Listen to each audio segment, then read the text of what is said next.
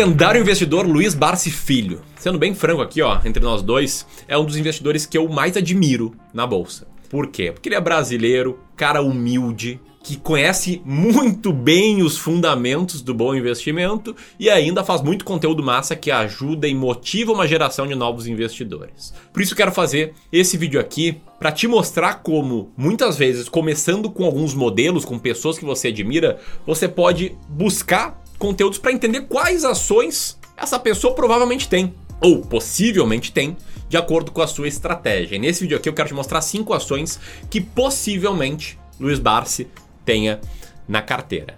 Vou falar de um método de seleção de boas pagadoras de dividendos, que é algo que o Barsi gosta muito. Eu tenho certeza que vai ser um vídeo bacana aí de você entender muito bem como aprender com grandes nomes do mercado. Beleza? É claro, no caso do Barsi, o massa do legado dele é que a filha dele, a Luíse, faz conteúdo muito legal no canal Ações Garantem o Futuro e você pode acompanhar lá também. Vou deixar os links aqui embaixo caso você não conheça esse projeto. Mas agora esse vídeo eu tenho certeza que você vai curtir demais, vai abrir sua mente aí sobre investimento. Se você curte ele, deixa o like, te inscreve aqui, aperta no sininho, aquela coisa de sempre. Então, bora lá!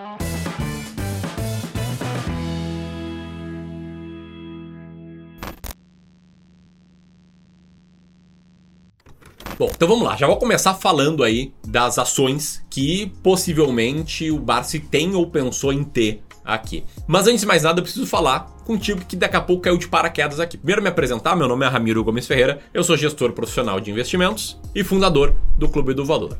Depois, apresentar uma pessoa que foi muito influente na filosofia de investimentos do Luiz Barsi, que se chama Décio Bazin. Décio Bazin, esse cara aí que tá na tela agora, a foto dele tá aparecendo na tela agora, que é uma pessoa que nasceu em 1931, infelizmente já faleceu, faleceu no ano de 2003, que era um jornalista econômico e investidor, investidor raiz, investidor das antigas, que também trabalhou como operador numa corretora de investimentos. E era conhecido em especial pela sua estratégia de investimentos que buscava encontrar ações boas pagadoras de dividendos. Ações boas pagadoras como a ISA CETEP ou a Transmissão Paulista de código TRPL4, que é uma concessionária de transmissão de energia elétrica e que tem um cash yield de 11%. Essa é a primeira ação que possivelmente o Barsi pode ter.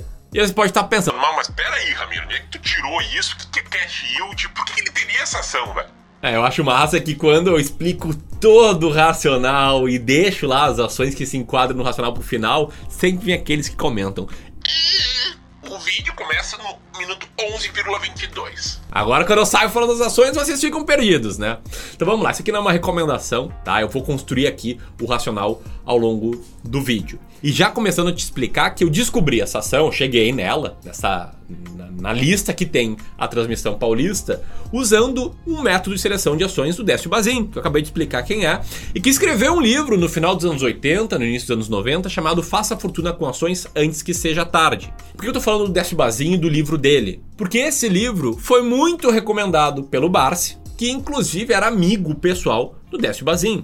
E aí é dessa estratégia do Décio Bazin que vem esse termo cash yield, que é o dividend yield em dólar. Por quê? Porque a ideia do Bazin era investir em ações com alto dividend yield dolarizado, porque ele investia ali na década de 80, início da década de 90, quando o normal era o que está na tela agora, manchetes desse tipo. Tá? A inflação era absurda, era o período de hiperinflação dos diversos planos econômicos, plano Bresser, plano Verão, plano Collor, e mais uma penca de planos tentando conter a inflação. E aí o Bazin convertia os dividendos para dólar para entender quais eram boas pagadoras de dividendos. E era assim, olhando para as ações com maior cash yield, fazendo alguns ajustes que eu vou te explicar aqui, que ele encontrava ações como a Congás. No caso, a Congás, hoje com cash yield de 6,85%, tá lá, bem posicionada nesse método que o Décio Bazin seguiria se tivesse vivo e que influenciou muito o Barsi, por isso que eu estou citando aqui nesse vídeo.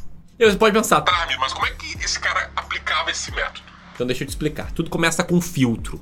Né? A gente pega todas as ações listadas em bolsa e vai filtrando. No caso do Décio Bazin, segundo ele próprio diz no livro, ele filtrava empresas que, um, tivessem um bom volume de negócios, dois, tivessem um endividamento moderado, nas palavras dele, e três, tivessem um cash yield mínimo de 6% ao ano nos últimos três pagamentos. como o caso da Isa Cetep e da Congás que eu acabei de citar, e como o caso da terceira ação nessa lista, que é a Telefônica Brasil, a Vivo, código VIVT3, que tem um cash yield anual de 8,08%. Mas não acaba aí, tá? O método do Bazin que influenciou o Barsi.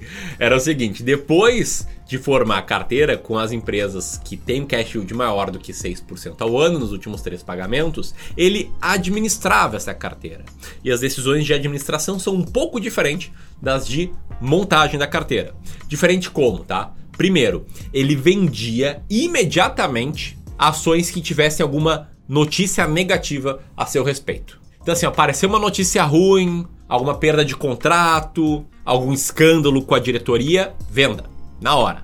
E além disso, ele promovia rebalanceamentos semestrais da carteira nos meses de abril e outubro. E aí, se ele tinha uma ação cujo cash yield ficava dois semestres seguidos abaixo dos 6%, ele vendia também essa ação.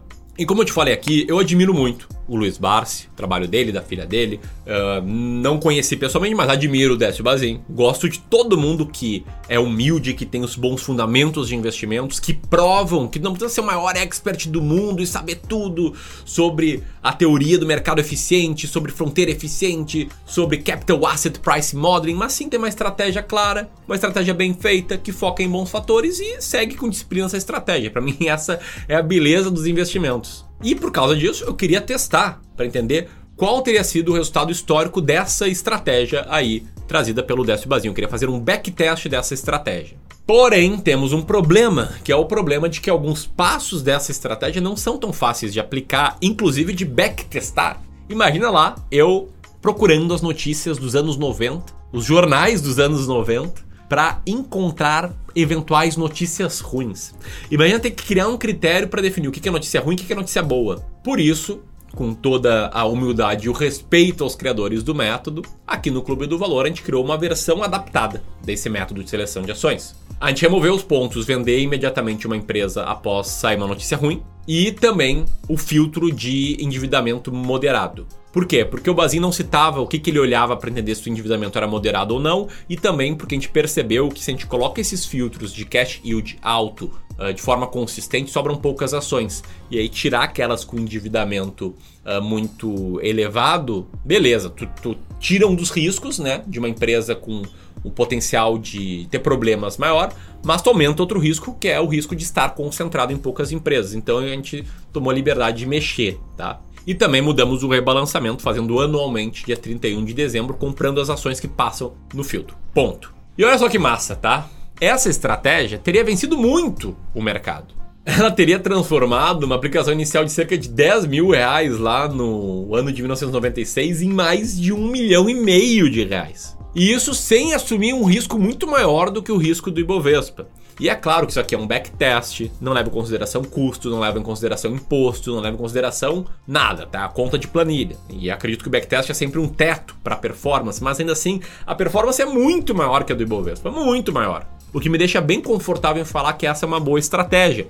E mais do que isso, olha só o dividend yield médio da carteira aí nos últimos seis anos, sempre ali na faixa de 7% ao ano, que é muito bom para quem busca um alto dividend yield. E é dessa estratégia que vem as ações que eu citei até aqui e vem também a quarta ação que eu vou citar agora, que é as ações da AES Tietê, que é uma geradora de energia elétrica do grupo AES Brasil com cash yield de 6,99% atualmente. E antes de chegar na quinta e última ação que passam por esses filtros, eu preciso te falar que a partir do dia 19 de abril vai começar uma mega série de aulas gratuitas sobre o tema investimentos em ações para o longo prazo com estratégias claras como essa que eu te apresentei aqui, mostrando como eu faço para selecionar boas ações. Você pode escrever apertando nesse link aqui, eu te garanto que vai ser uma série que vai mudar aí a sua forma de enxergar o mercado de ações. Dito isso, a última ação aqui desses critérios que eu trouxe é as ações, são as ações da Taesa, de código TAEE11, é o que a gente tem aqui no nosso fundo, inclusive, do Clube do Valor, que é uma das maiores empresas brasileiras de transmissão de energia elétrica e tem um cash yield altíssimo de 10,51%. E sendo totalmente franco, eu não sei se o Luiz Barsi tem essas ações, mas eu sei que aplicando passo a passo que eu citei aqui, da estratégia do Décio Bazin, que inspirou o Luiz Barsi, a gente chega nessas ações. E mais do que isso, a gente tem muita tranquilidade e clareza na hora de chegar nelas, que é o que o investidor de longo prazo precisa. Tamo junto? Se você curtiu esse vídeo, te inscreve aqui no evento que vai rolar a partir do dia 19 de abril e compartilha esse vídeo com mais e mais pessoas. E vamos que vamos, bora dobrar. Um abraço e até mais.